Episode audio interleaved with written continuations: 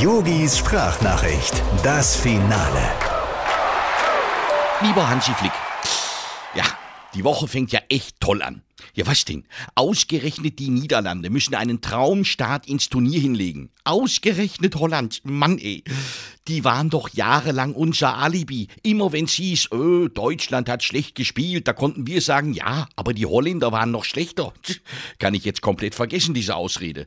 Äh, früher haben wir gesungen, ohne Holland fahren wir zur EM. Heute heißt es, oh, die Niederlande haben bisher das beste Spiel dieser EM gezeigt. Kann man sich denn jetzt auf gar nichts mehr verlassen? Ja, und auch auf der Ehrentribüne greifen sie uns an. Bei den letzten sieben Turnieren war immer unsere Angela für die ulkigsten Jubelauftritte zuständig. Hansi, hast du gestern diese royale Einmannler-Ola von König Wilhelm Alexander gesehen? Alter, das war maxima peinlich. Verstehst? Maxima wegen Maximal und weil seine Frau ja Maximal. Ach komm, ist egal.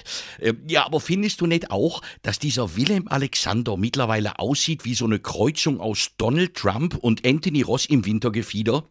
Musst mal darauf achten. Lieben Gruß, dein Yogi. Ach, ähm, Hansi, eins noch. Sag mal, stimmt es, dass der Daniel Hartwig beim RTL Supertalent aufhört? Ich frag nur so. Vielleicht wäre das ja ein Job für mich.